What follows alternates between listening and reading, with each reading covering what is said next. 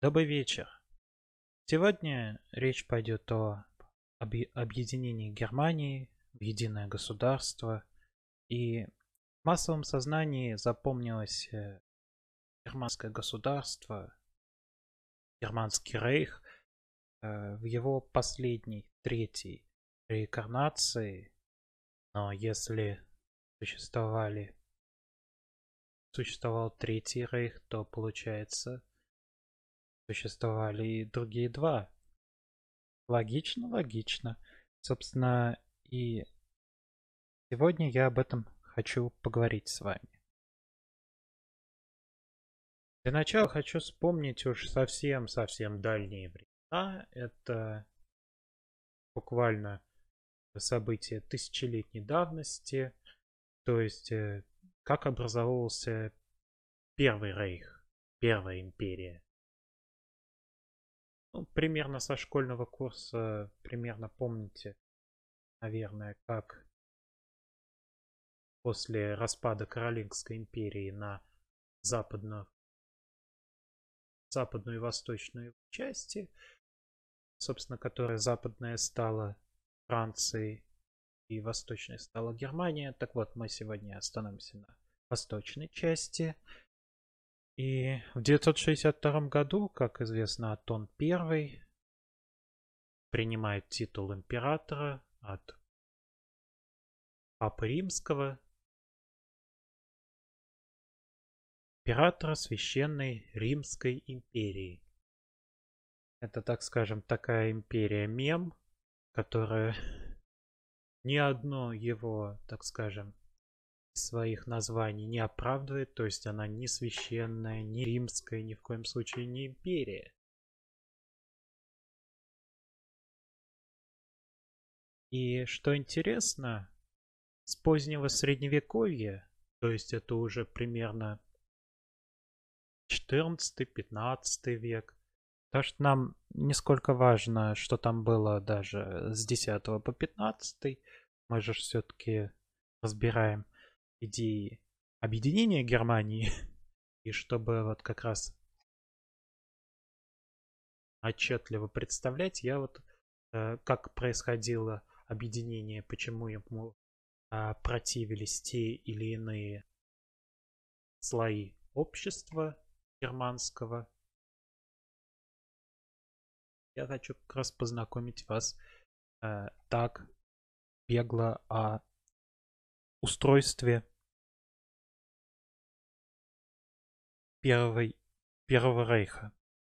Ну, вот известная Священная Римская империя, Священная Римская империя германской нации, которая в конце 15 века как раз стала таковой при Габсбургах. Ну так вот, с позднего средневековья немецкоязычное население э, входило в состав различных государств. И надо отметить, что оно никогда не составляло единой нации. То есть немецкого язычного населения не было такого политического э, центра объединения до 19 века, такого четкого, единого.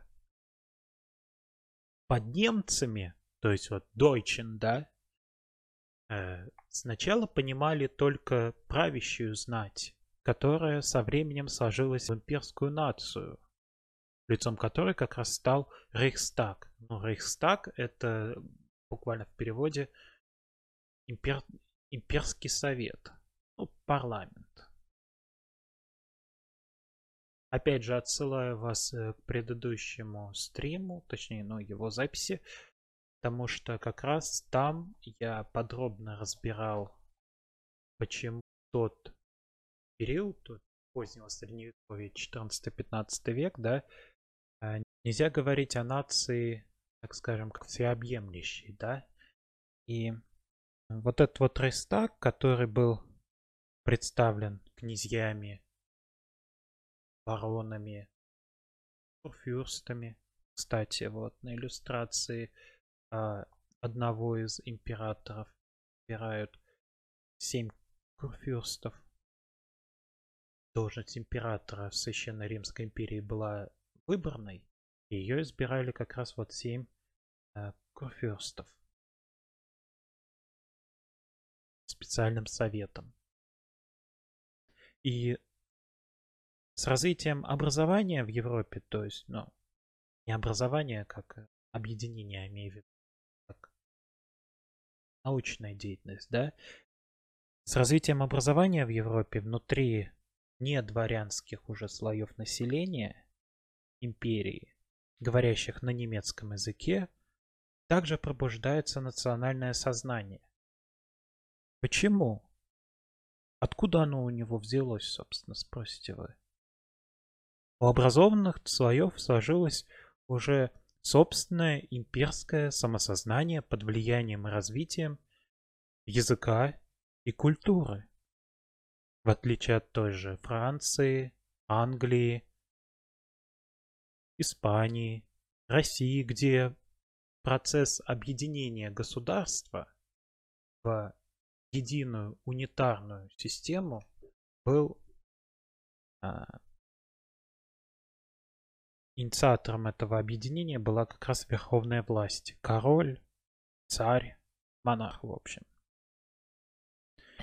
И немалую роль в развитии образования и культуры, и в том числе немецкого языка, сыграла реформация.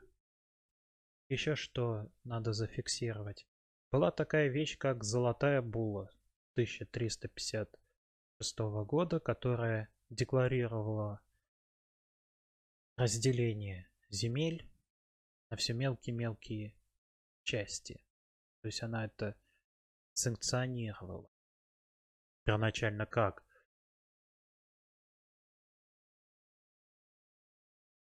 Князь дает своим баронам графам и прочим, кто ему, так скажем, служит, да, по феодальной системе, землю за службу, и эта земля считалась неделимой. Но вот с 1356 года это правило отменилось. Так вот, об объединении. Ну вот представьте себе вот, допустим, ситуацию, да? Вот это вот безобразие, каждый имеет свое представительство, в Рейхстаге. Каждый отстаивает, вот я говорю, король всяких вот этих улочек, переулков и опушек лесных отстаивает свои дворянские интересы, дворянские привилегии, если хотите. Но опять же, это такой вот своеобразный намек на, ну, на то, что вот почему, собственно, не удалось объединиться ни Германии, ну, не в каком-то смысле Италии. Правда, там ситуация была чуточку другая. Ну, вот мы если говорим про, э, про Германию, да. Так это потому, что как раз вот эти вот князья, князья, князья и прочие графы, маркграфы, они не желали уступать свои права, данные по дворянским заслугам, по вот этим вот ленным отношениям вот феодальным, так скажем, вот эти вот сотни и сотни князей никак не были заинтересованы в объединении Германии в единое государство, да, вот немецкоязычного населения. Но опять же, они же не дураки, по идее, да, чтобы делиться своими правами с этим плебсом. Под плебсом я имею в виду народ. Реформация, тоже внесла свой раздор и путаницу. Ну, известный Мартин Лютер, который перевел Библию на немецкий язык. Он очень, кстати, перевод Библии на немецкий язык способствовал развитию этого языка, да.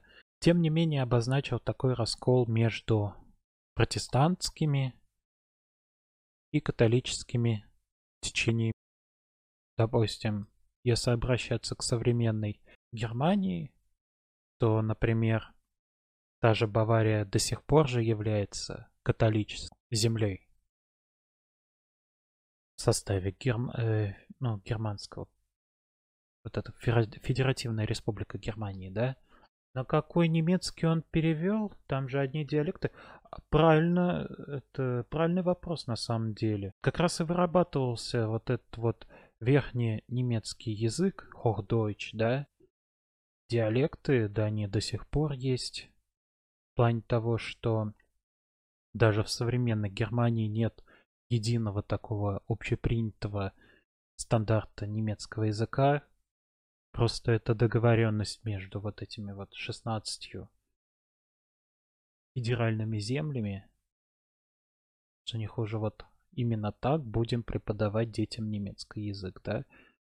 Ну и плюс э, все-таки Лютер был достаточно образованный человек в этом плане, поэтому это больше вот именно вот такой верхненемецкий язык уже, ближе к литературному. И так вот,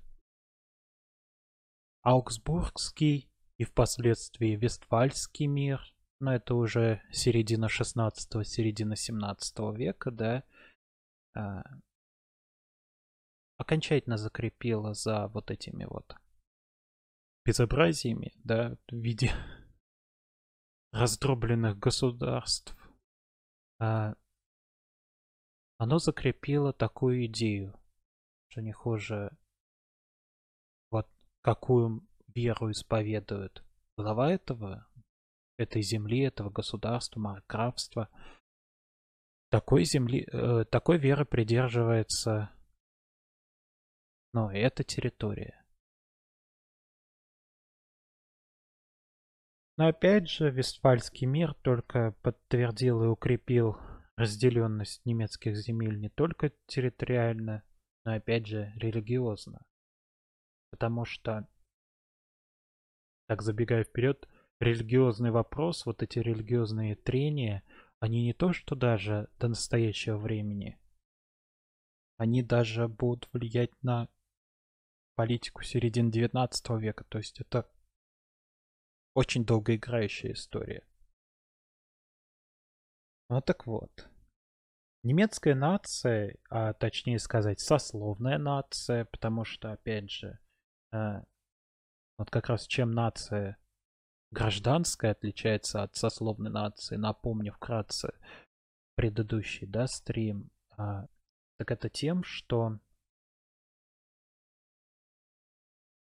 э, сословная нация опиралась с, ну, на свою такие вот ассоциировала себя с той или иной нацией, там, допустим, француз, немец, англичанин, а, ну, в, в нашем случае конкретно это немец, да, а, на сословные привилегии и правильно лютеранство приняли на севере. Это не то, что дожирование, это, наверное, как раз э, предопределило развитие Северной Германии, ну, гер германс германоязычных, я бы даже сказал, государств, имея в виду уже тут а, будущие Нидерланды, будущие там Швеция. Ну, это имеется в виду, это же германские языки, да, это не немецкие, но германские, да, такие. Там же тоже свои течения были. А, принятие даже лютеранство, вообще вот протестан... э, протестантских верований, да, там кальвинизма, допустим, того же, это способствовало развитию капиталистических отношений, да, вот накопительских вот этих вот тенденций. И это действительно какая-то ирония.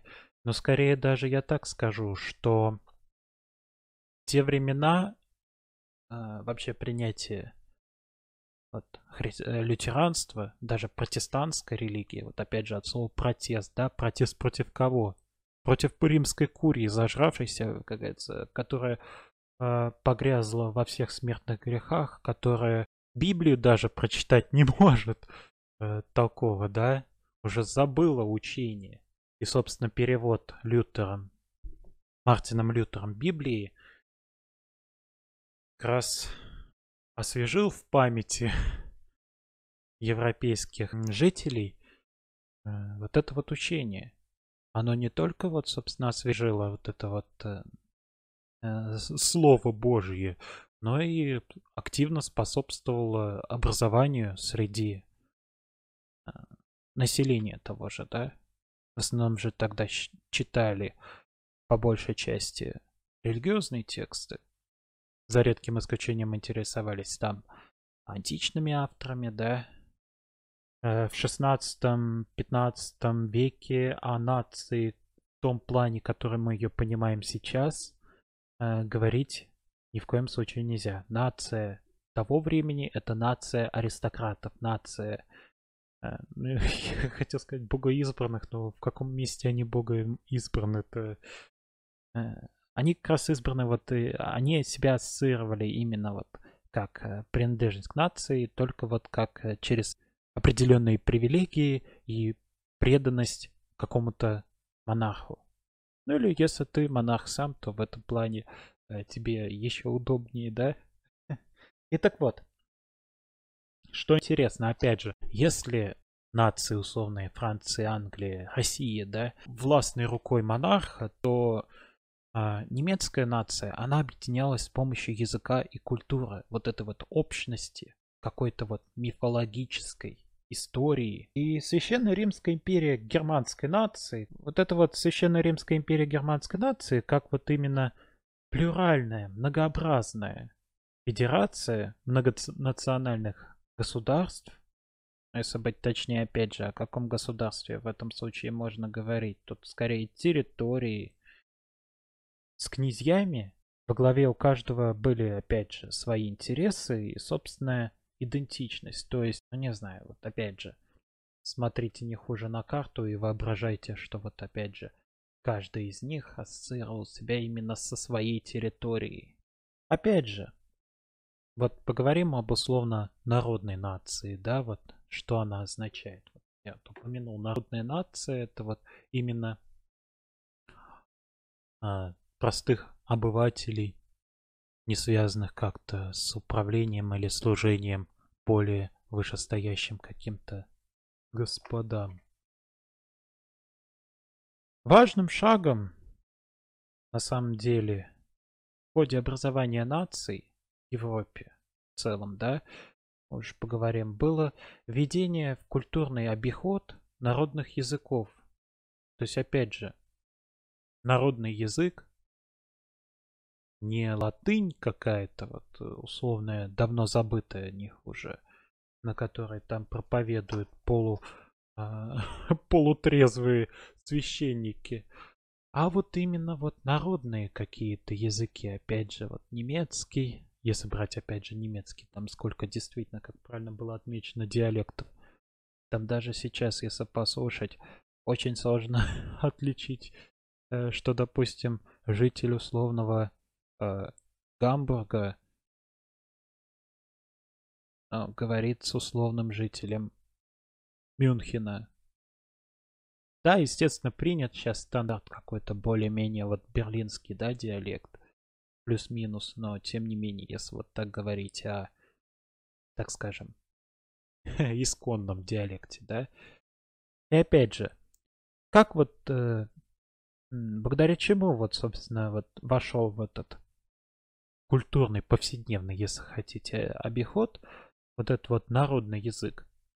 Да все очень просто. На самом деле этому помогала запись народных песен, поэм, текстов законов. И это все породило интерес к собственной истории и народным героям. Опять же, сказания, легенды, да, вот, например, если но опять же, обращаться в Англии, это кто? Король Артур какой-нибудь, да? Что не хуже этого. Что-то было давно неправда, и вот не хуже величие, да? А если брать Германию, то это времена, не знаю, Тацта Юлия Цезаря. Что не хуже вот это вот совсем далеко, да? Ну и так вот. А.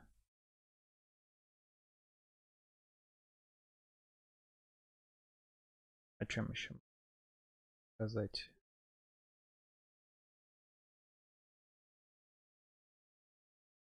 Но опять же, давайте, если уж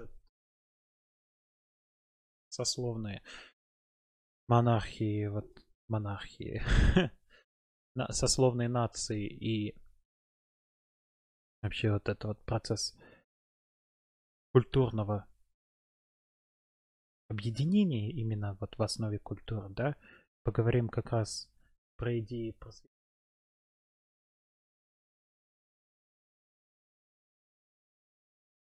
что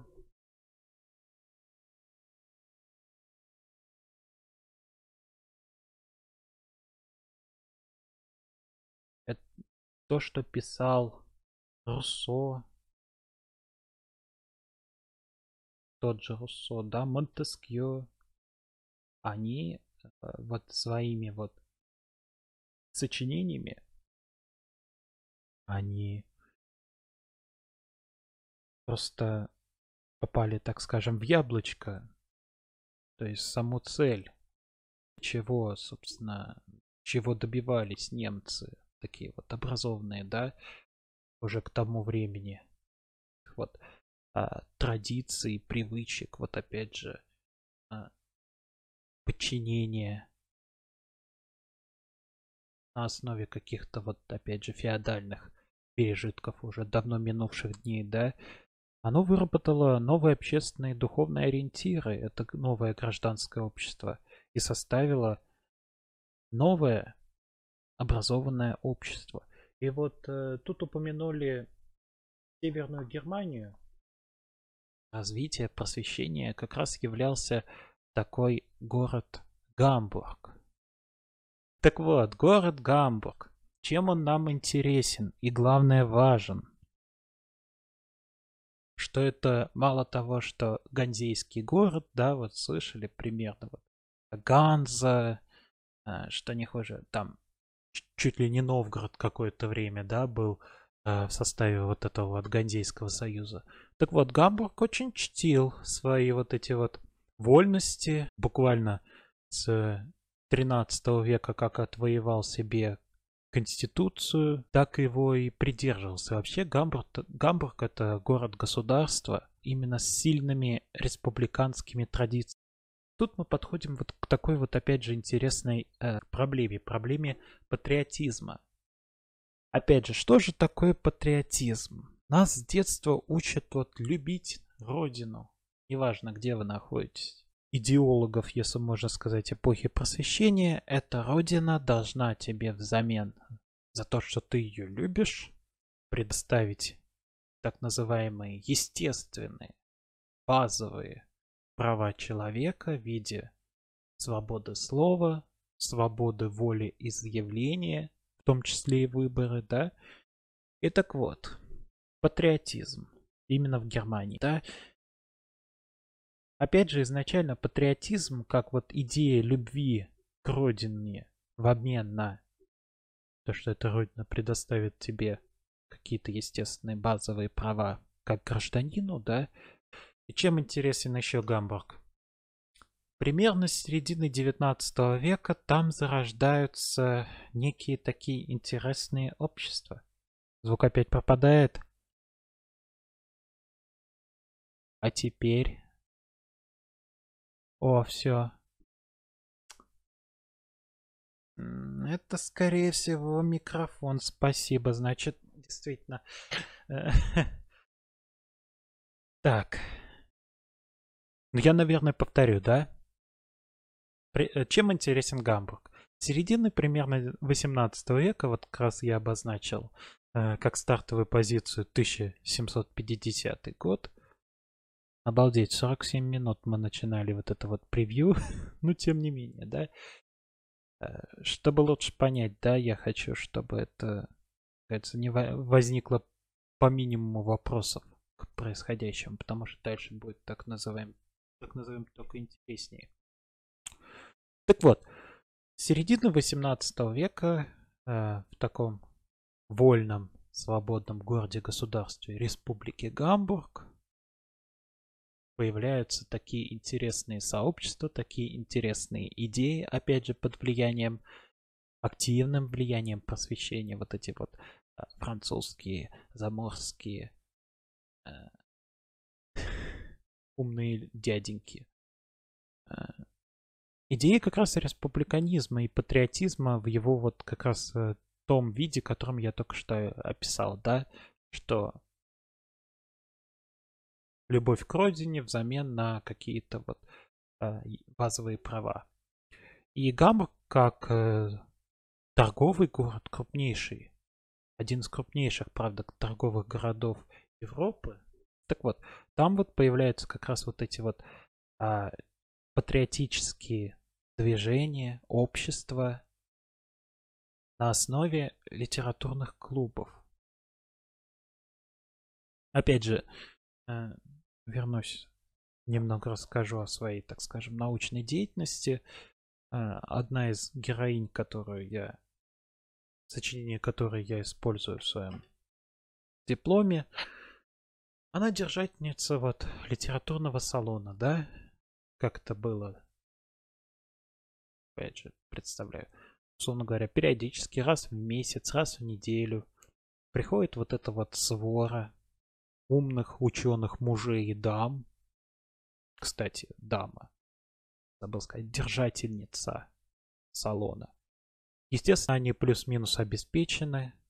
Ну, то есть кто-то э, печатает книги, кто-то их пишет и продает, кто-то их печатает, пишет и продает, кто-то занимается пропагандистской, хотел сказать, педагогической деятельностью, в общем, вот примерно, что представляли, как это, э, что из себя представляли эти люди.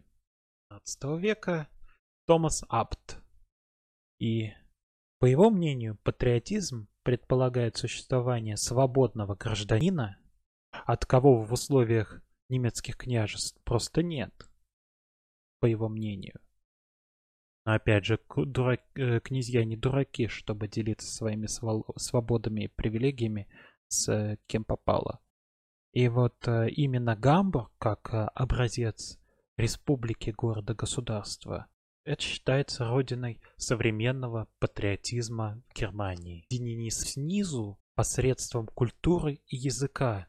То есть вот мы, немцы, у нас общий язык. Так почему мы столько столетий разделены. Сольемся не хуже. Если не в экстазе, так э, в какое-то унитарное плюс-минус государство. Но со своими свободами мы оставляем свободы за собой. И более того, мы, скорее всего, еще что-нибудь от вас, э, как раз от Рейха, потребуем. Кстати, о Рейхе. Семилетняя война привело вот это вот бюргерство буржуа, если хотите, к осознанию, что у него самого есть собственные национальные интересы, оказывается, да, не совпадающие никак с интересами князей. Опять же, князья выступали исключительно за сохранение традиций. Вот есть земля, вы на ней живете, работаете, рождаетесь, умираете, подчиняетесь мне, платите.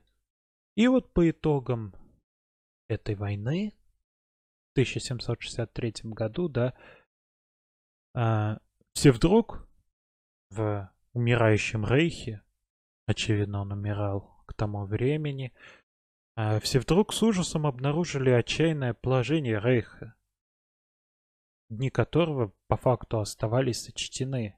То есть, что мы имеем? Первый рейх оказался в окружении, можно сказать, среди достаточно плотных унитарных государств. Австрийские владения, э, королевство, Гамб... э, королевство Гамбургов, ну, империя Габсбургов, да, Бавария. Да, кусочничество, да, тут видно, но тем не менее. Это хотя церковные владения тут указаны. Пруссия, которая с 1701 года таки объединилась из э, там еще остатков тевтонских каких-то ордена, но это вот больше герцогство Восточной Пруссии. Польша, которую скоро раздеб... раздербанят. Э, Франция, Англия, опять же, скандинавские страны, которые, опять же, чувствовали себя целыми. И среди, вот буквально посредине Европы, вот это вот безобразие вот это вот лоскутное одеяло, которое, по-моему, как раз к этому времени насчитывало около полторы тысячи разных объединений размеров и, как говорится, состояний упадка или рассвета. посреди, опять же, унитарных государств. Естественно, у этих государств возникнут а, идея, а почему бы не прикончить этого больного человека Европы 18 века. В 19 веке это будет Турция, но в этом плане больной человек Европы 18 века это Первый Рейх. И вот именно вот эти вот образованные слои общества, бюргеры Северной Германии, они как раз первыми забили тревогу. Вы что творите, вы, князья? Давайте таки объединяться. Дни Рейха оставались, ну точнее годы, оставались сочтены. И действительно, патриотизм в этом плане в сознании немцев, немцев Северной Германии, опять же, это как сознание свободы, осознание, сознание воли и свободы к действию. Вот именно вот не прогнусь под этих вот э, князей, под этих э, французов, ну в дальнейшем, да. Там разные факторы, да. Но в целом вот эта вот идея, что отстаю единую Германию. Но опять же, кому это единство нужно, когда существовало буквально э, орган под названием Рейхстаг, в котором заседательствовали а, персонажи и персоналии, которым этот рейх э, объединенный не нужен был. Им вот нужен именно такой, раздробленный, расчехвостенный. Просто вот не как британский флаг, но вот это вот действительно в этом плане эксклюзивное право. Так вот, зачем нужен был э, вот такое вот положение для князей? Ну, наверное, вы уже доказались, что вот эти вот князья, вот этих вот мелких государств,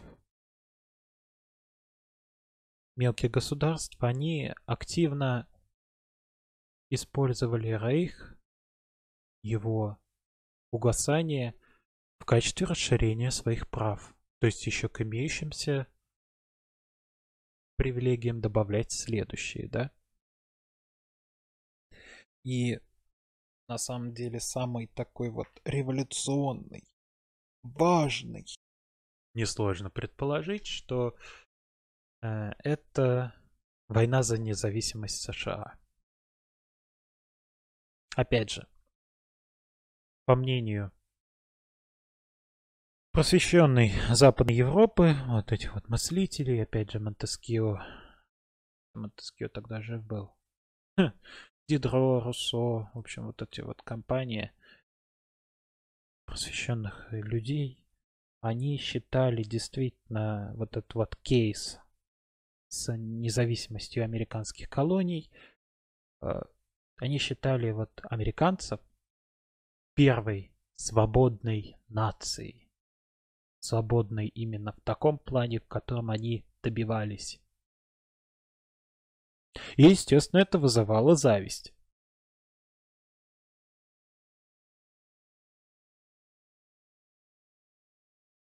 Вот. Готфрид э, фон Гердер считал тоже вот один из просветителей немецких, считал, что нужно растить национальное сознание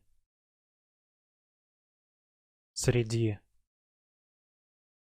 простого люда, если можно так сказать, если с этими князьями плюс-минус все понятно, то нужно взрастить национальное сознание, начав именно с народных корней.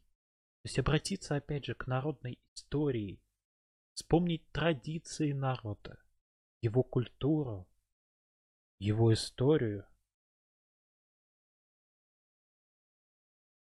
И вот это вот третье сословие, образованное сословие, вот эти вот бюргеры, действительно с середины 18 века, вот особенно после Семилетней войны, это еще больше а, ощущалось, да, действительно становилась опорой нации современного типа, именно в таком, как раз, котором мы понимаем. И вот эти вот а, чаяния, надежды новой нации, так скажем, возлагались на империю. В частности, на императора Иосифа II. И в том числе образованные слои рассматривались как авангард молодой нации. То есть именно вот эти вот просвещенные люди поведут а, немецкий люд, немецкий народ к освобождению тирании князей. Тогда, между прочим, еще существовало крепостное право в некоторых немецких государствах, забыл сказать. Его отменит Наполеон своим кодексом Наполеона, но это чуть дальше, да. Вот. Именно вот это вот образованные слои общества должно взять, так скажем, шество не только в качестве просветителей, но и в качестве двигателя прогресса, единения Германии. Ну, раз уж мы заговорили о Наполеоне, чего ж долго затягивать? Откладывать в долгий ящик. Революцион! 1789 год. Французская революция. Это, пожалуй, э, такой пос... Нет, не последний. Один из ключевых, давай так скажу, один из ключевых факторов, повлиявших на дальнейшее объединение Германии. Но опять же,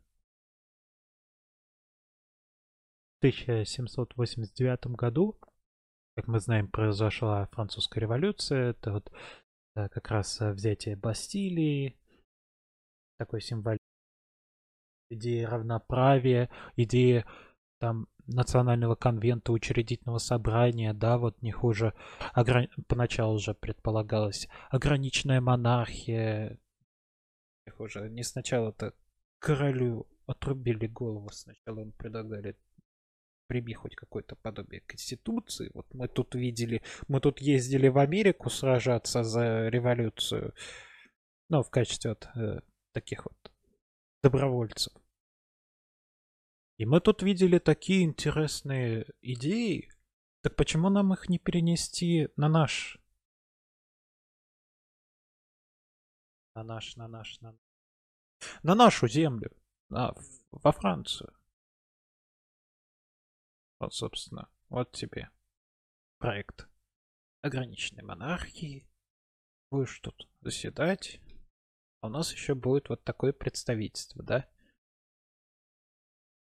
Ну, как известно, это у короля было совсем другое мнение, и в итоге случилось, что случилось.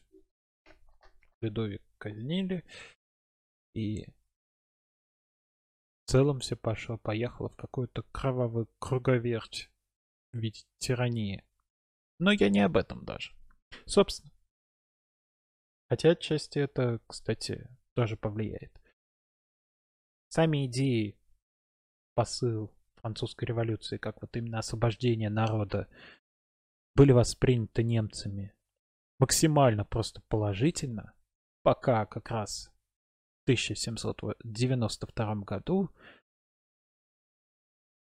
французы начали, ну, в широком плане, да, французы не начали покушаться на другой берег Рейна. Параллельно там как раз казнив короля, там устроив э, вот, господи, тиранию, как ее, забываю. В общем, неважно. А, как раз увидев вот э, к чему это все может привести потенциально, вот это вот, если типа, ты не согласишься, император, ну, Священной Римской империи, да, эти потенциально тебе можем голову отрубить, но это, наверное, как ему казалось, опять же, да?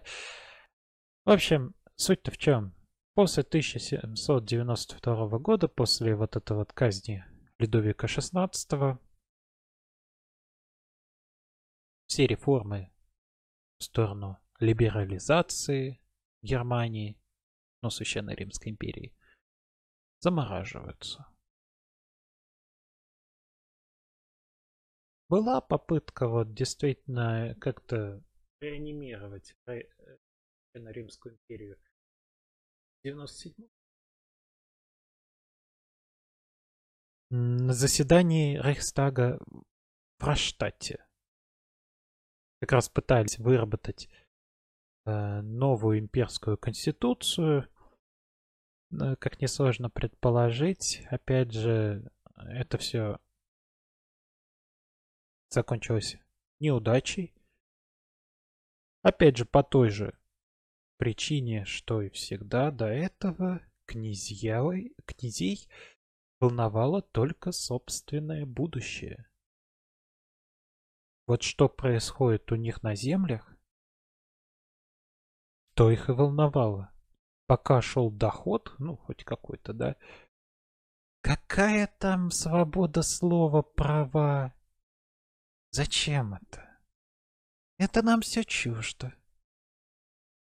Но опять же, я что, по-вашему, дурак? Опять же, среднестатистический князь, кюрфюрст и прочее.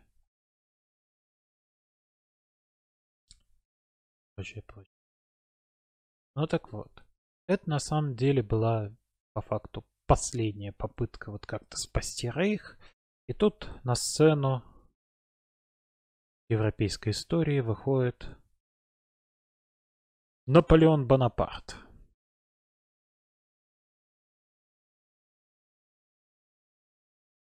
И вот этот человек окажет просто неимоверное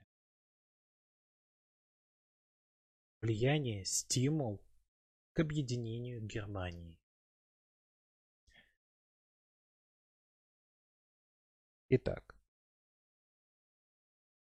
ну, собственно, если рассматривать Наполеона в рамках немецкой истории, то немцам он запомнился, запомнился, естественно, как узурпатор-оккупант. После победы в 1806 году под Аустерлицем, ой, ну, в общем, Йеной, вот эта вот история, да, когда Пруссия фактически была уничтожена как государство, ее армия была разгромлена, Наполеон практически подчинил к, се к себе вот как раз эти вот мелкие, опять же, германские государства. Ну, известная история, что не хуже он распустил Священную Римскую империю, по факту, да. И несмотря на вот эту вот гегемонию, по факту, да, которая к 1811 году, году только усилилась, опять же, я сужу со своих позиций, то, что изучал а, в плане Гамбурга. Например, если возвращаясь к Гамбургу, да, то если с 6 по 11 год он как-то до юра сохранял все-таки свободный, вольный город-государство Гамбург, да, то с 1 января, с 1 января 11 года, 1811, о, город Гамбург э, превращается, по сути, в часть Наполеоновской империи, ну, хоть, тем не менее, с так скажем, городом имперского значения. Но это не то, не те, в общем, привилегии, что были у, у Гамбурга до прихода Наполеона. Но, тем не менее, Наполеон его как-то вот постарался максимально выделить, да. У них уже определенный герб ему даровал городу. Но опять же, это долгая история, можно растянуть, кстати, опять же, на стрим отдельный. Так вот, почему я упомянул одиннадцатый год, в частности. Наполеон принес с собой не только, так скажем, французские сапоги на территории Германии, но и реформы, действительно, просветительские. Не зря говорят, что Наполеон это, по сути, дитя просвещения, это вот консолидация идей просвещения.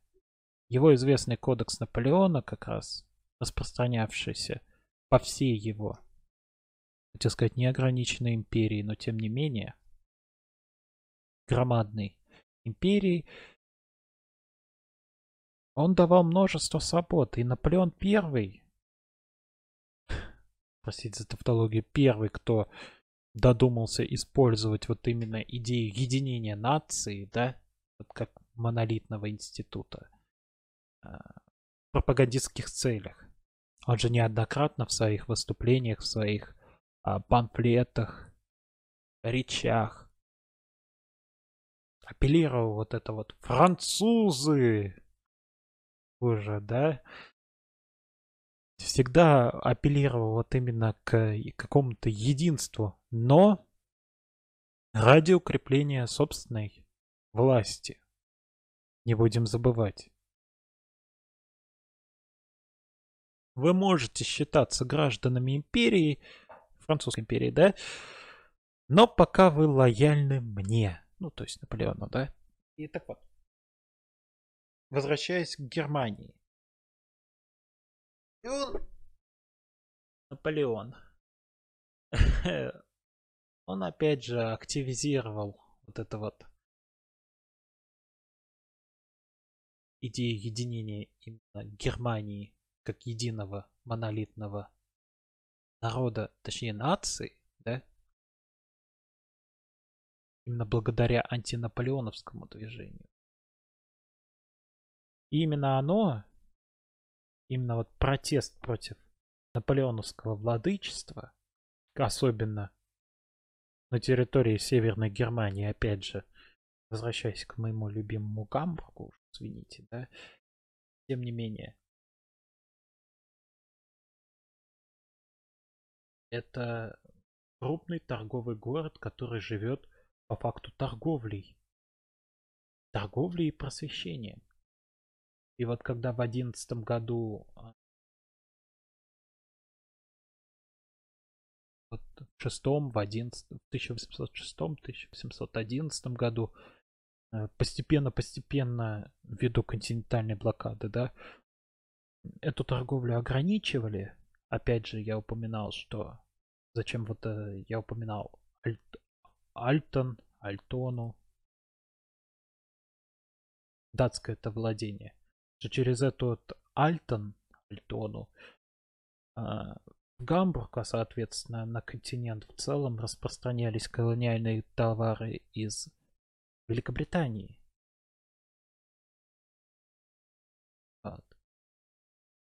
И, естественно, это уже сыграло какие-то, ну, позвольте сказать, меркантильные и купеческие, так скажем,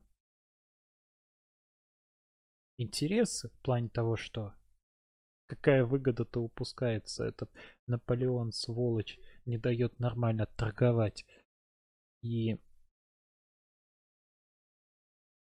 да, он, опять же говорю, принес вот эти вот э, изменения в жизнь горожан.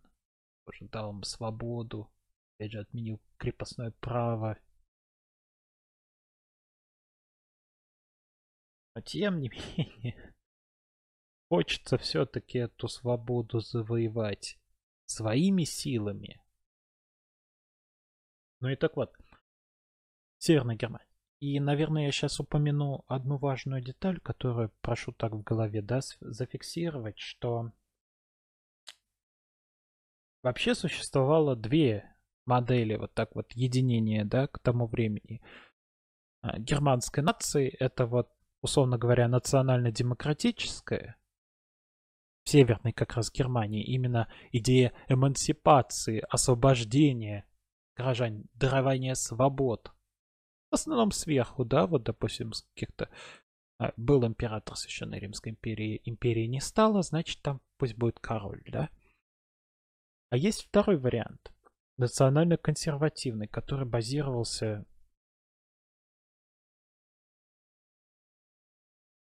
опять же, неоднократно возвращаясь к этой карте, базировался в Вене. Это карта 14-15 века, но тем не менее, там плюс-минус, да. А, базировался в Вене. То есть это Габсбургская империя, это Бавария, кстати. Хотя Бавария, наверное, это все-таки будет немного по-другому, но тем не менее. Вот что о них уже.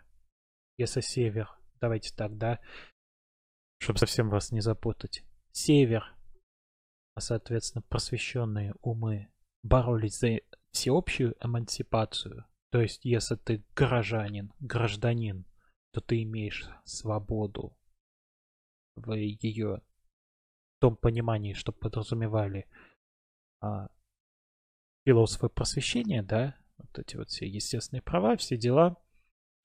А, тогда как ближе к центру и к югу Германии, в том числе и Австрии, уже боролись за, да, национальное единение, но в пределах какой-то территории и сохранением вот этих вот привилегий, привилегий, привилегий. Это вот прям, нет-нет-нет, это прям камень преткновения даже дальше будет. Ой, небольшой спойлер. Ладно. Так вот, борьба против Наполеона.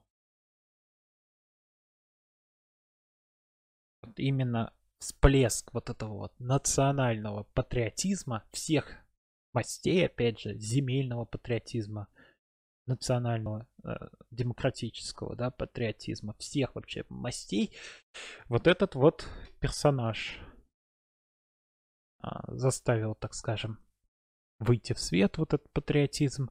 И все примерно плюс-минус помнят а, освободительную войну 1813 года. Тут уже подбираемся непосредственно к теме моих научных исследований. Ладно. Так вот. Тот же Гамбург, который активно проявлял себя, вот это вот идеи эмансипации, освобождения, как раз в первой половине 1813 года, Гамбург ее лишится этой вот а, свободы. Кстати, сегодня годовщина 30 мая 1813 года. Союзники оставят Гамбург на растерзание и судьбу небезызвестного маршала Луи Николя Даву. Ну ладно, я что-то отвлекся. Так вот. Заносит меня, правда. Может, какие вопросы появились? Моей достопочтенной публике.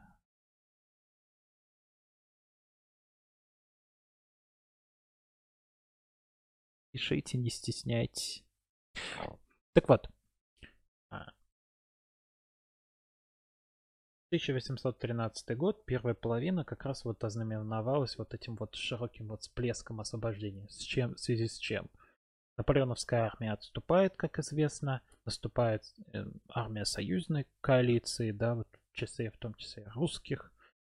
И, что интересно, 17 марта 1813 года обращение Фридриха Вильгельма III э, к своему к моему народу. Да, вот так оно называется. И в то же время прусский король учреждает такую маленькую скромную награду. Железный крест. Сколько мне труда пришлось найти это в этом плане без фашистской этой символики. Ну ладно. В общем, идея Железного Креста. Вообще идея создания. Фридриху Вильгельму в этом плане, третьему, да, в этом плане представилась такая идея. Если ты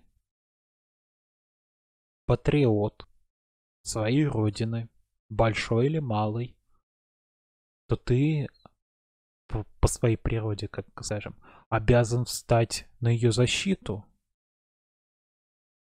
То есть вот впервые э, массово после, ну, пос, естественно, французской революции, вот именно в военном плане, э, в Германии вот просыпается вот эта идея воина-гражданина. То есть постоим за республику, постоим за единую Германию, да? И в связи с тем, чтобы, так скажем, нивелировать вот эти вот классовые, как бы сейчас бы назвали, отношения, да, вот отношения, различия между титулованным дворянством, между третьим сословием, да, вот этим посвященным. Да вообще, в принципе, вот как-то вот их уравнять, да, вот этих всех воинов, придумали вот эту вот маленькую скромную награду, Железный Крест. Это означает, что ты патриот своей родины, ты ее не предал в нужный час, когда она в тебе нуждалась. И это действительно являлось вот это вот, так скажем, предметом гордости. Без шуток. Кстати, почему я упомянул-то свастику? Гитлер тоже будет этот вот образ э, использовать, типа вот единение, вот это вот все, вся история, да. Поэтому, собственно, оно есть в двух вариантах, это Железный Крест. Поэтому в этом плане, как в его изначальном а, в изначальной задумке, в изначальной трактовке, то есть Железный Крест это просто такая награда для всех. Для каждого, для дворянина, для простолюдина, что ты не хуже. Молодец какой постоял за свою родину. Не бросил ее в тот момент, когда она в тебе нуждалась.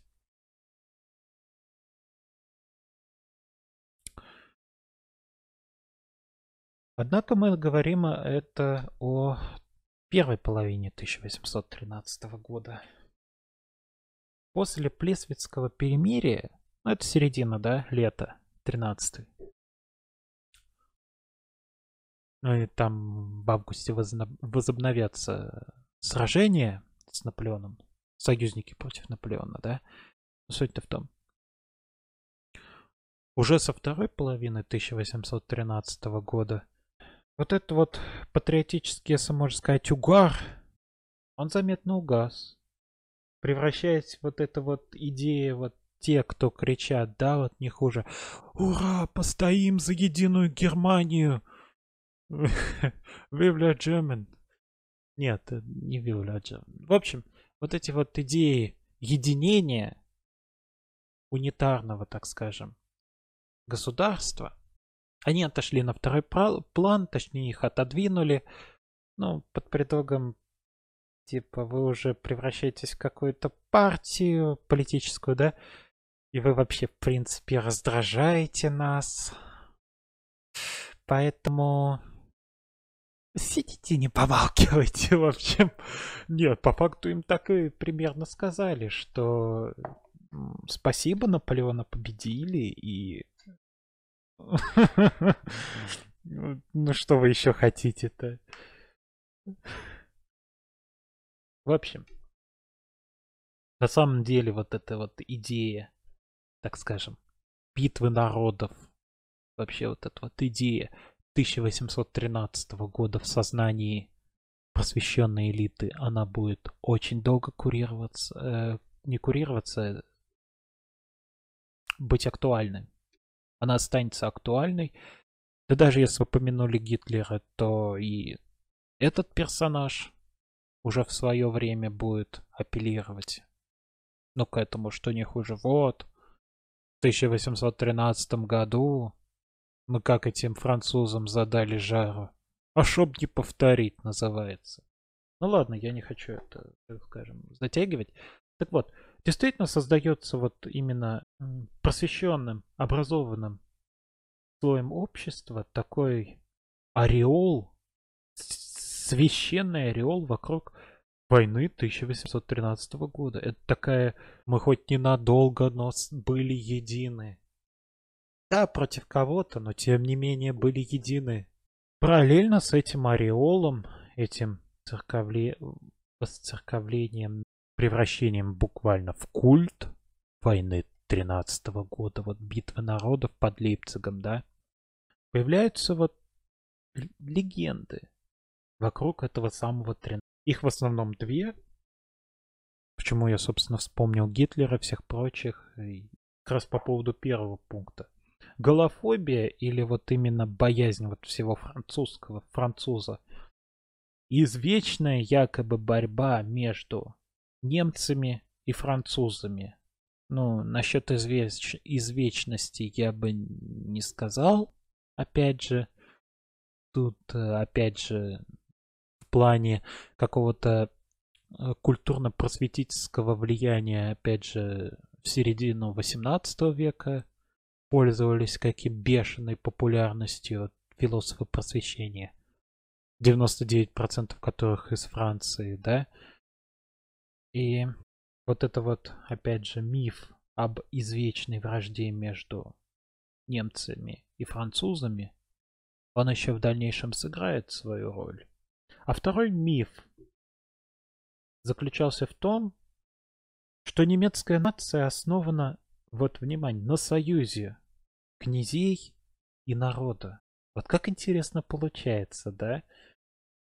Что не хуже после 1813 после 1813 года а, правящая элита, по факту, пыталась уже узурпировать вот это вот ареал, влияние на идею будущего, будущего все же, единения Германии в унитарное государство. Но опять же, это было далеко не так, наоборот. Князья были против объединения Германии в единое государство, потому что благодаря именно вот этому вот разваливающемуся безобразию в виде Священной Римской империи они укрепляли свои привилегии, отстаивали свои интересы. Например, те же кюрфюрсты, которые вот опять же семь штук их, да, было, они спокойно могли э, спорить с императором, но тогда еще Священной Римской империи, да, под предлогом того, что не пойдешь нам на уступки, мы выберем другого. Мы это запомним, что Вот эта вот идея союза князей и народа, опять же, она несостоятельна. Ну а мы перемещаемся в 1815. На самом деле, каков, э, какова была цель этого венского концерта, пентархии? Вот, монархия, если монархия 1, пентархия 5, да? Э, в чем была основная идея?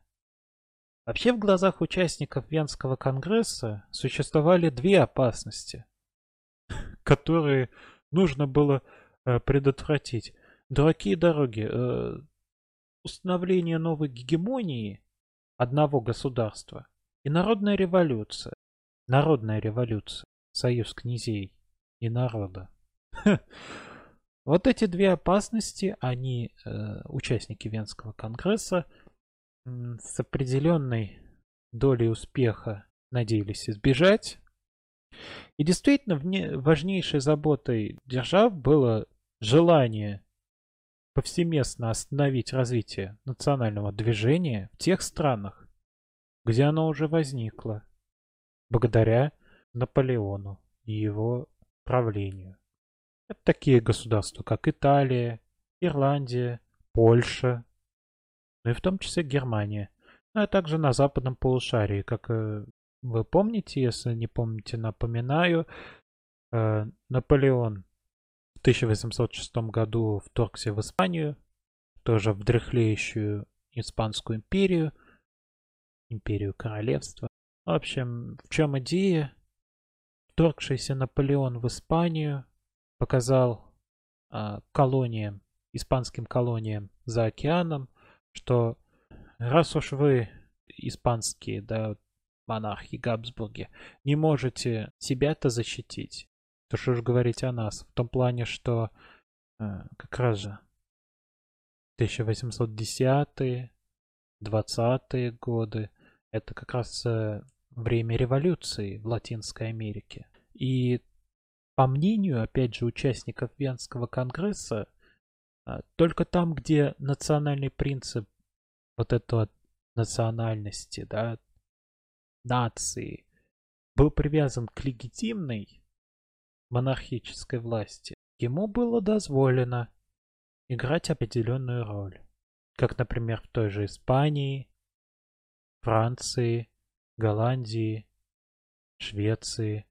Именно я имею в виду здесь, э, опять же, если говорить, что участники Венского конгресса всячески против народным движениям, народным революциям национального толка, да, то есть э, носителям идеи нации в лице монарха это не воспрещалось, опять же. Тот же Луи XVIII, да, реставрированный Бурбон. А для Германии и Италии планировалось э, в то же время создание Национального союза государств, однако реализовано было это только для Германии. Ну, под этим Национальным союзом государств я имею в виду э, Германский союз. Он, Германский союз, он старался все-таки охватить э, всю прежнюю территорию Священной Римской империи. Хотел, но вопрос получилось ли, что называется. Вообще, вот с чем вступили европейцы, немцы в новый для них 19 век?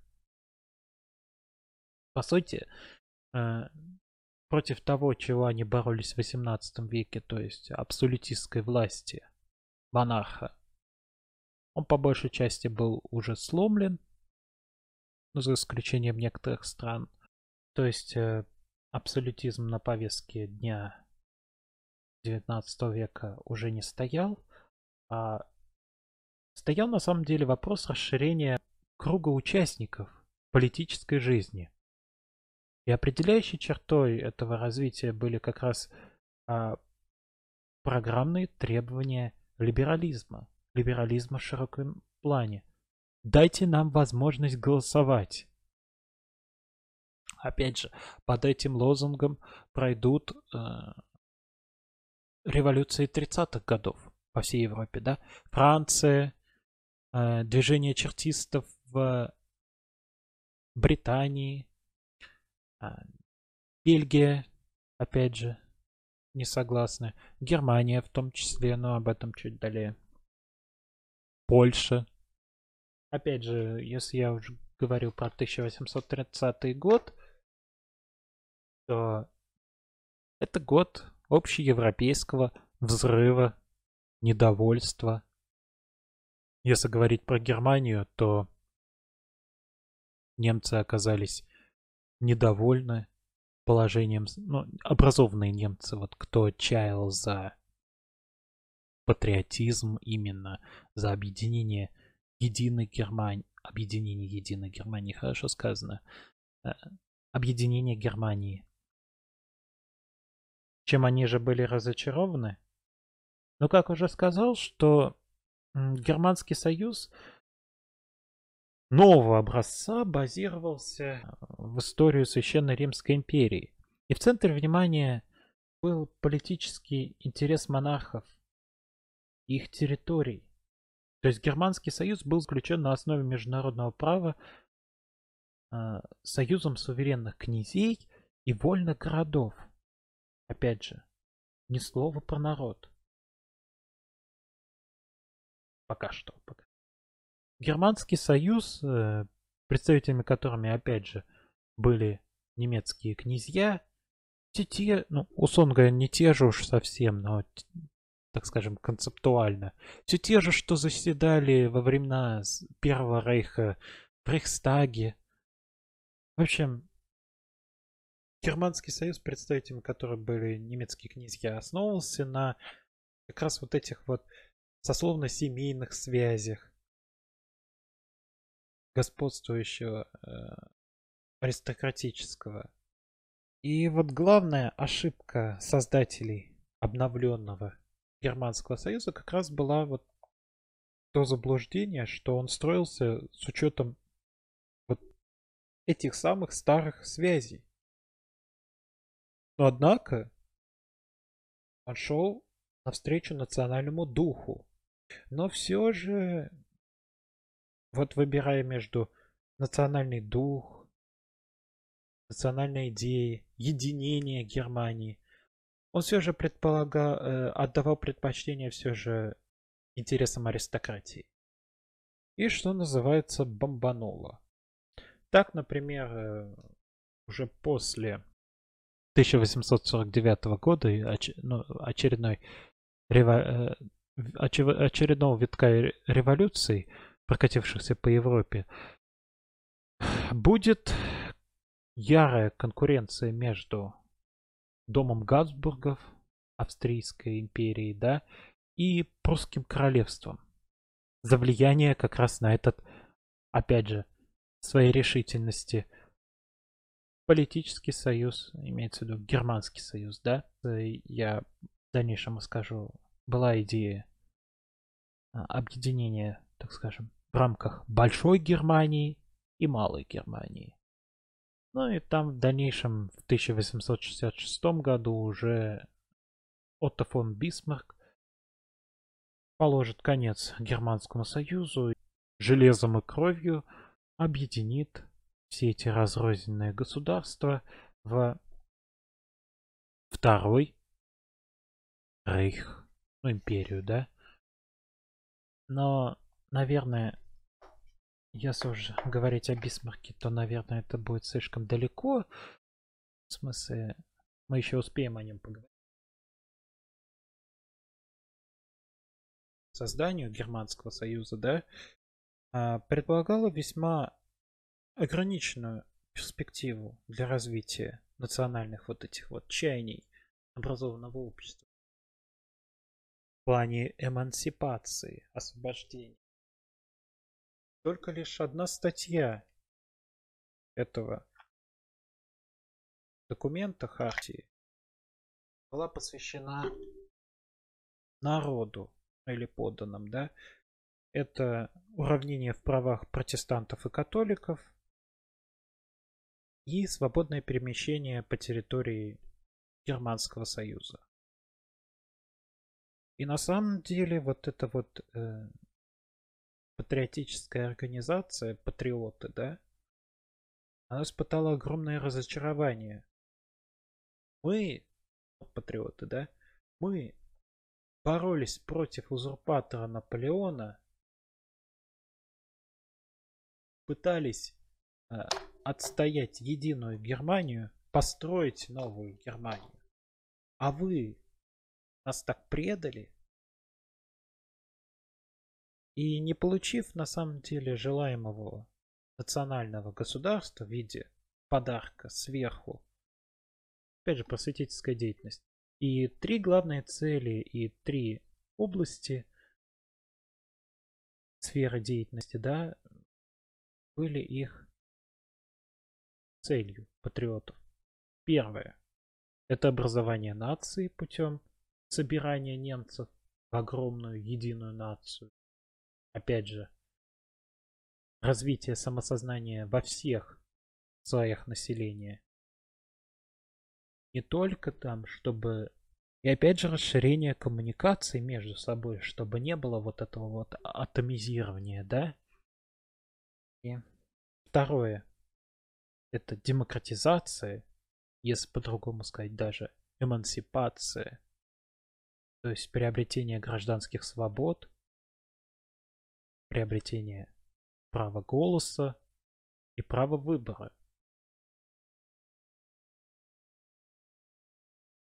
Ну и последнее, как под финал, это создание национального государства, основанное именно вот немцы. Действительно, патриоты старались э, поддержать вот этот вот огонь а, революции, революции, битвы народов 1813 года путем праздников, юбилеев, торжественных шествий. Так, например, образовалось э, студенческое движение как протест против раздробленности как раз э, выпавший а, на годовщину битвы народов 18 октября 1817 года, так называемый Вартбургский праздник, заложил основу такого движения, как Бушеншафт. То есть вот именно студенческого объединения против а, раздробленности Германии. И что интересно, эти студенческие движения будут успешно разгоняться правительством. Этого еще безграничные надежды на объединение окончательно Германии в, рамки, в рамках единого государства. И как раз вот можно к нему перейти. Э, самое важное, пожалуй, достижение Германского союза нового образца, так это то, что он а, объединил вот все вот эти вот 39 а, княжеств, королевств и городов-государств, ну, общей сложности, да, а, благодаря таможенному союзу. Ну, опять же, такими вот экономическими способами пытался завлечь так скажем, свою, ну, по факту, конфедерацию, можно сказать. Вот движение 30-х, 31-х годов, даже 34-х, то бушевала вся Германия, но как раз вот в пределах своих территорий. Что интересно, опять же, в либеральном, вот этом вот а, демократическом да, лагере а, господствовало такое мнение, убеждение, что национальное государство не может быть создано в противостоянии с князьями. То есть они уже пытаются найти какой-то фактор, элемент союза правящими элитами, да. Но опять же, гражданские свободы предполагалось осуществить в рамках опять же, отдельных уже земель, а национальное единство в рамках национального государства. И таким образом встал вопрос, а могут ли, а если могут, то каким образом единство и свобода существовать друг с другом. А главное, как обеспечить их надежность, чтобы одно не повлияло на другое и в конечном итоге не разрушило эту такую конструкцию. Выход наш ходился. Точнее, он нашелся.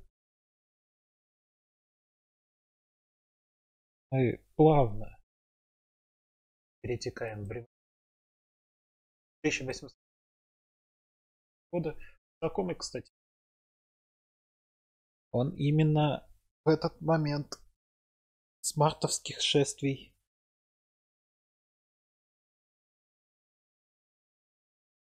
как появился. Черный означает это как порох, красный означает кровь, желтое кажется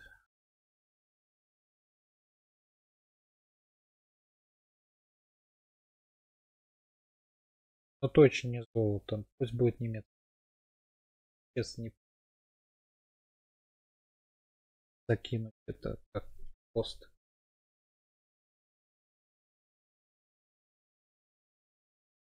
Ну, собственно, предтечи революции 8-5 годов. Что интересно, после предыдущего этапа, опять же, 30 34 а в Германии все стало случаться такое положение вещей, что какое-то локальное событие неожиданно привлекало к себе внимание общественности других частей Германии. И это событие становилось национальным. Вот в качестве примера. В ноябре 1830 года состоялся протест профессоров Эттингенского университета против отмены Ганноверской конституции, отмену которой учинил наследник к тому времени, к 1837 году, а, английские монархии потеряли право на Ганноверский престол, если не ошибаюсь, как раз вот именно из-за каких-то древних, древних хартий, э, что королева Виктория не может быть кюрфюрстиной. Ну, королевой, наверное, тогда Ганновера. Вот этот вот такой казус в средневековом праве использовали в качестве как раз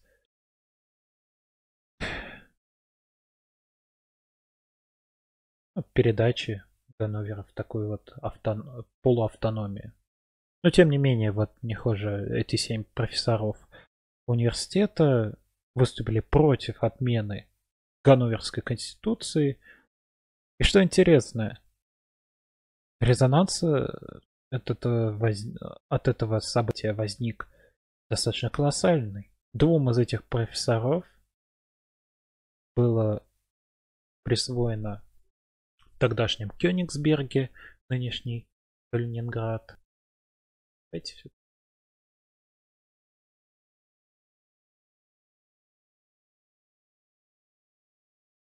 такая. Кёнигсберг. Вот опять же, где Ганновер, где Кёнигсберг. А, в этом самом Кёнигсберге, в его университете, было присвоено вот этим двум мятежникам-профессорам звание почетных профессоров Кёнигсбергского университета. А один врач еврейского, пусть даже происхождения, Иоганн Якоби, издал такой памфлет интересный. Четыре вопроса и четыре ответа на них, данные жителям Восточной Пруссии. За авторством самого Якоби в 1841 году. И что интересно, на вопрос уже прусской конституции на вопрос о прусской конституции он призывает не просить их как о милости, ну ее, а требовать когда речь идет о правах. Иными словами, он мотивирует, призывает население не только Ганновера, не только Восточной Пруссии, в целом вообще, Германии, можно, можно сказать, в целом. Тому, что вы не должны унижаться перед этими вот князьями, королями, когда речь идет о естественных правах на Конституцию. Вы должны требовать это.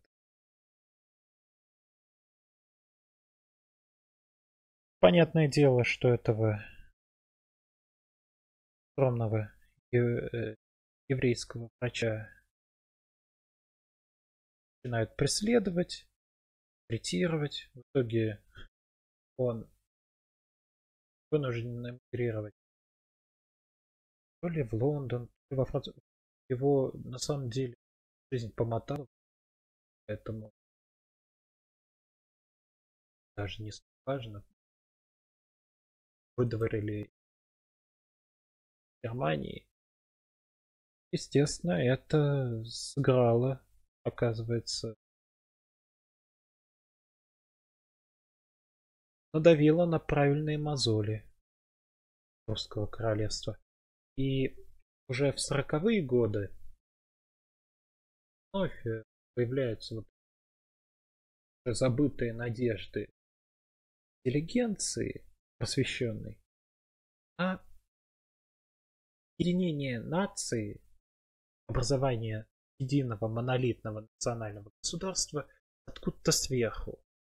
Уже в этом случае, конкретно в сороковые годы, да, а, объектом подражания, подражания, восхищения, так назовем, был как раз прусский король Фридрих Вильгельм IV.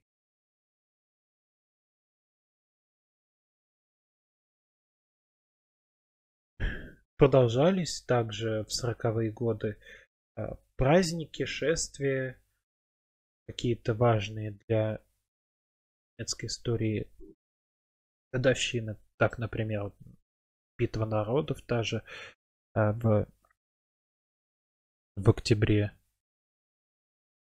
Периодически люди вспоминали о ней и проводили массовые шествия, что не хуже вот поддерживает традицию помнит заслуги тех лет. И действительно праздники становятся какой-то излюбленной формой демонстрации этого единения герман... немцев, немцев, германцев.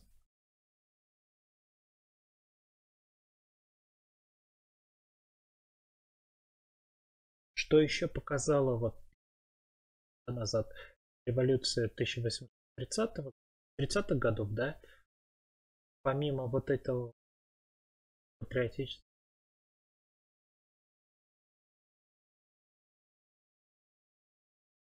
почвы,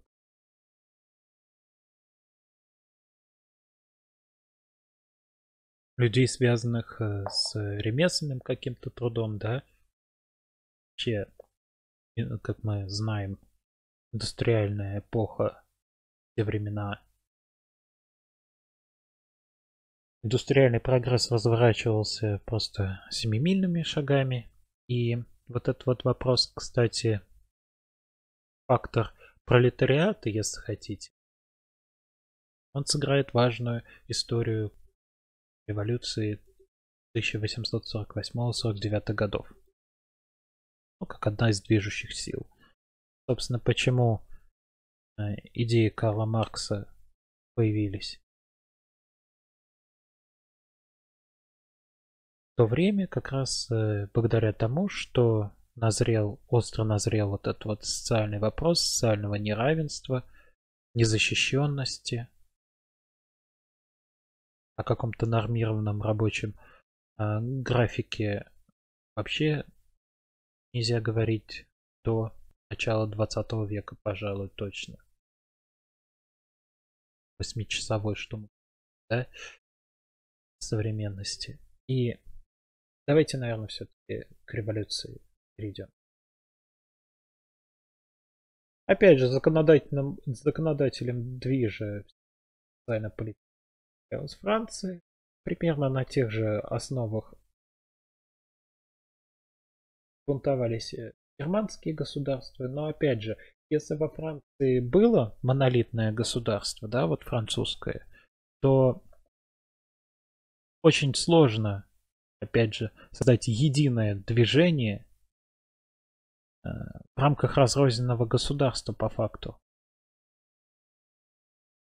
Оттуда его вот эти вот, а, если не сказать бесконечные, постоянные неудачи, не совсем уж поражение, но неудачи.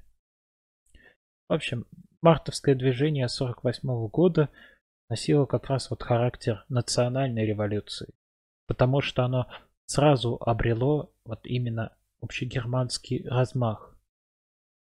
И немецкая нация действительно конструировалась как уже самоорганизующее общество. То есть на фоне вот каких-то вот интересов своих, опять же, рабочие, дальше увидим. Даже женское движение, между прочим. Консерваторы, либералы, э, ну, либералы-демократы, да, вот опять же, все какие-то вот общественные объединения, клубы, партии пытались вот организовать вот это вот свою а, ячейку в рамках вот этой общей борьбы за национальное единое государство под названием Германия. И это движение уже, опять же, как парадоксально бы не звучало, изначально было раздроблено. Цель у них у всех была одна – единая, нерушимая Германия. Ну вот, так скажем, подходы, ключевой вопрос нашего стрима, да, подходы очень сильно отличались друг от друга. Разберем, собственно, какие основные движущие силы представляли эту революцию в Германии. Как всегда, первое это консерваторы, условно говоря, земельный национализм, то есть в пределах вот своей территории. Они выступали против национально-революционных тенденций, эмансипации, опять же. И только небольшая часть из них была за монархическое союзное государство с федеральной конституцией.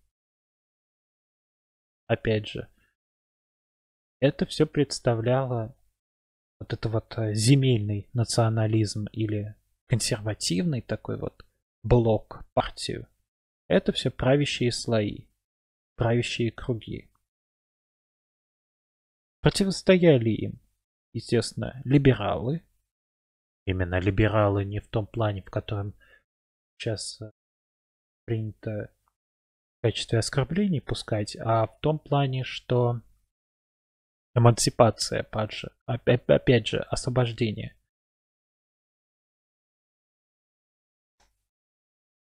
Но вот либералы выступали именно за согласие с князьями создание конституционного национального государства во главе с монархом.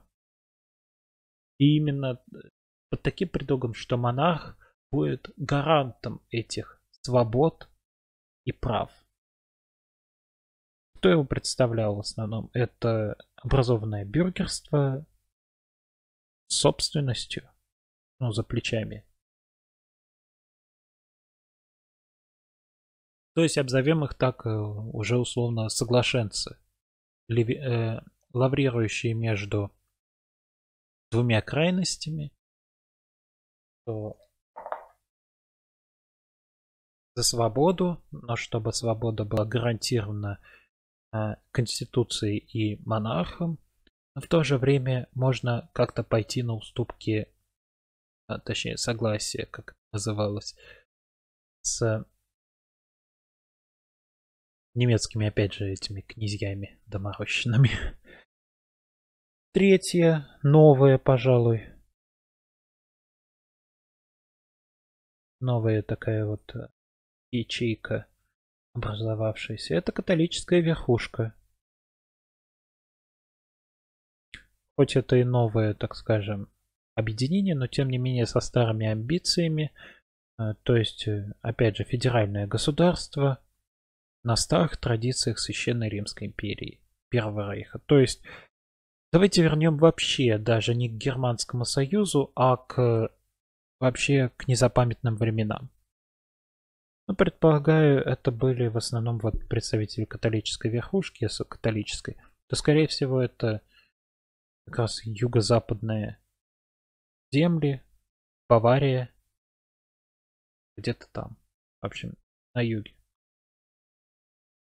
Четвертое это демократы, то есть э, выступающие за парламентскую национальную республику, равноправие граждан, наций и религий опять же, полная эмансипация, э, равноправие и именно республиканский характер. Они, скорее всего, были вот как раз вот на, э, основной очаг, да, опять же, на севере Германии. Опять же, эти города-государства, Гамбург, Бремен, прочие. Уже вышеупомянутое женское движение также э, играло свою роль э, в этой революции. И что интересно, женское движение само по себе для Германии это не новшество. Еще во времена наполеоновских войн э, женщины в своих объединениях, каких-то клубах, литературных даже, может быть, клубах, как вариант, да, они поддерживали, так скажем, ну как бы это сейчас бы назвали бы, это, если так образова... Э, называть на современный манер, э, женское движение это современные, так скажем, благотворите... благотворительные форм... фонды. Договариваться что-то начать. Женское движение – это благотворительные фонды, гуманитарные фонды. В общем, это женское движение в, то, в те времена это объединение. Вот именно вот в том плане, что помощь а, в помощь, так скажем, в широком гуманитарном да, смысле – также публицистикой они занимались и политическими акциями, вот, проте... Э, организации, так вот скажем. Ну, не сказать, что прям вот, что не хуже покушать там не следу, что ж как-то это... Ну, вот что-то вот в этом роде. Да? Ладно. И так вот, последнее это рабочее движение, то есть, э, опять же, они в целом были таких же придерживались мнений позиции, как демократы, то есть национальная республика, парламентское равноправие всех прочих граждан нации и религий, но для них важен, опять же, был социальный вопрос. То есть вопрос социальной защищенности вот этого вот, э, так скажем, пролетариата. Вот примерно такие вот основные шесть фракций а, составляли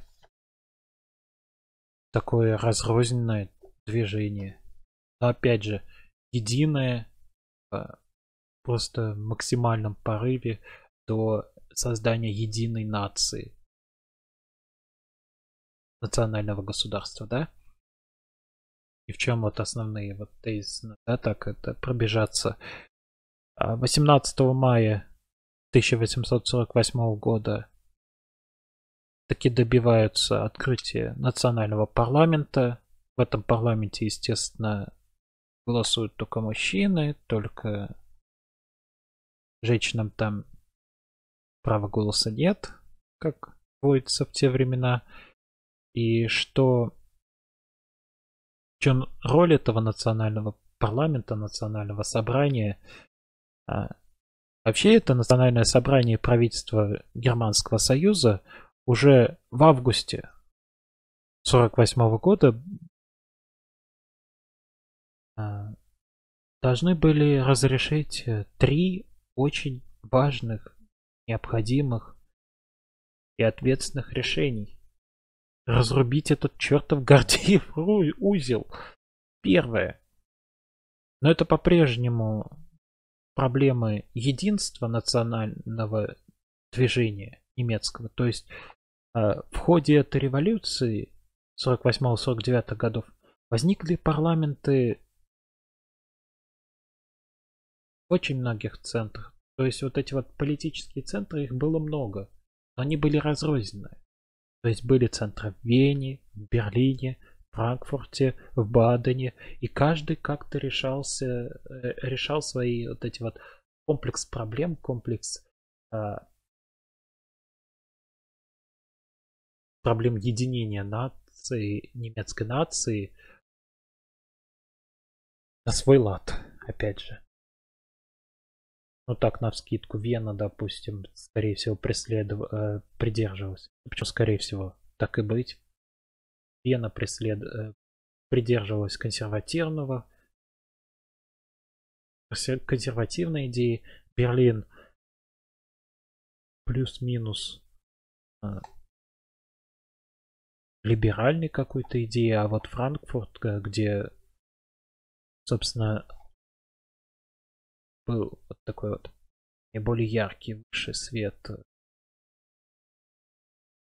демократического движения, вот именно, раз он известный вот эту вот франкфуртскую конституцию попробует вы выработать в 49 году, но об этом чуть далее, да? Так вот, это первое. Проблема единого национального движения. Идея для всех общая, но способы разрешения разные. Второе. Вопрос суверенитета. Кому все-таки его отдать? Нации в лице национального собрания, то есть представителей, да, или все-таки князья. И третье, все же границы будущего государства все так же оставались предметами споров. Ранее я уже упоминал о проекте, двух проектах как минимум, большой и малой Германии. Вот на этом хочу остановиться подробнее. Большая и малая Гер... Э, Германия. В чем суть этих проектов? Как раз вокруг этих проектов, вокруг этих границ, как объединять Германию, под, каком, под каким предлогом? Под единством полной Пруссии, вот сколько она соберет вокруг этих проектов, вокруг этих границ, как объединять Германию, под, каком, под каким предлогом?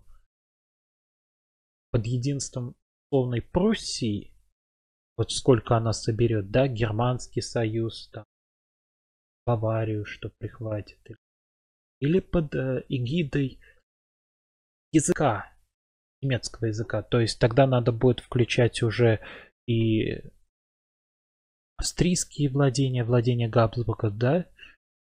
То есть э, в этом заключалась проблема. Как объединяться? А если объединяться по, э, проекту Большой Германии, то есть э, с Австрией в том числе, то что делать, допустим, с чехами, населяющими, да, допустим, Прага, Богемия? Что делать со словаками, словенцами? Для них, э, в смысле для вот этих чехов, словаков, словенцев, всех прочих вот населяющих австрийские владения. Народы немцы были уже как доминирующая нация. То есть вот идея равноправия, она не смогла бы реализоваться в том, той, в том плане, в каком ее хотели вот как раз вот демократы, допустим, те же, да? Партия демократов условная решимой проблемой действительно, которую надо было все-таки решать как-то в этом плане. И в конечном итоге, если так вот а, завершать эту историю, то все-таки спустя почти год дебатов в марте 49 -го года национальное собрание, вот в итоге, да, делает выбор в пользу Малой Германии, то есть без габсбургских территорий. И уже в апреле того же года, 49 -го года, представители национального собрания предлагают прусскому королю Фридриху Вильгельму IV корону императора. Вот что интересно, да? А, в качестве вот приглашение на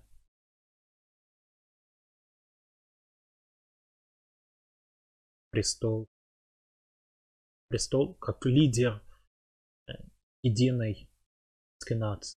Он его отвергает. Он не берет э, императорскую корону от именно национального собрания. Ну и, скорее всего, правильно поступает в том плане, что ну, очевидно, наверное, что э, это самое национальное собрание впоследствии было бы монарх был бы удобной а, марионеткой, марионеткой в руках этого национального собрания, что, кстати, не исключено. И в общем и целом это революция, в итоге, да? И почему в итоге революция не удалась? И можно ли об этом говорить, что она не удалась? Спорный вопрос на самом деле. Потому что, если говорить, допустим, удалась, то причину крушения вот, вот этого эволюции можно искать именно не в слабости национального, а наоборот в его высокой степени развития. То есть сколько центров-то существовало? В Вене существовало, в Берлине, во Франкфурте, в Бадене. Как бы наоборот, это, это вот плюрализация общественного мнения, общественных вот этих кружков и а, национальных национальных центров, оно как раз наоборот показывает, что потребность в единении была, но проблема была в том, каким способом это все организовать.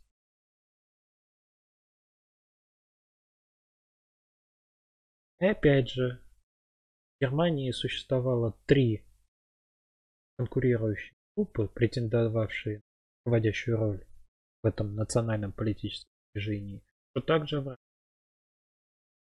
носила свой раздор этот политический процесс. Ну и если говорить об завершать вообще наш, да, если говорить о да, то, как мы знаем, его начала Руссия, использовала в качестве отправной точки э, вот ранее упомянутый таможенный союз. То есть постепенно, постепенно она теми или Пруссия, Прусское королевство тем или иным способом, в том числе и военным, образовывал, подчинял, точнее, себе вот немецкие территории. И с 1848 года стала а, Пруссия стала правовым конституционным государством. Важное достижение как раз вот минувшей революции 48 года. И небезызвестный объединение Германии Отто фон Бисмарк придерживался каких-то, сейчас это назвали центристских позиций, но я так скажу, он действовал в своих интересах. В том плане, что ему было важно не придерживаться какой-то либо вот этих вот бесконечных партий и вариантов, да. Ему было важно построить единую нацию во главе с королем, да, э, в дальнейшем. Вильгельм. В рамках, чтобы вот этот вот носитель правового суверенитета был как раз монарх. Но, но соблюдая вот как раз вот баланс в пользу народа Германии, опять же. И как он выразился, э, Вильгельм I, точнее, выразился при вступлении в 1858 году в качестве регенства, э, в качестве регента, да, то Пруссия должна морально завоевать Германию.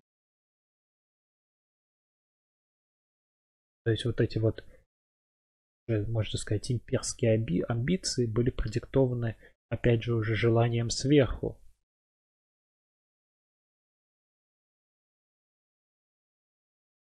Желанием монарха непосредственно объединить. Сначала, опять же, в рамках таможенного союза вокруг прусского королевства единую монолитную империю под названием Второй Рейх, Вторая империя.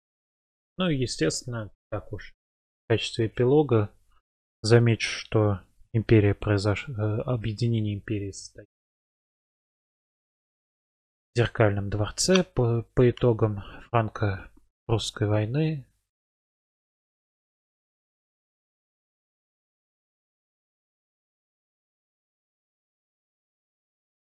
прусской войны.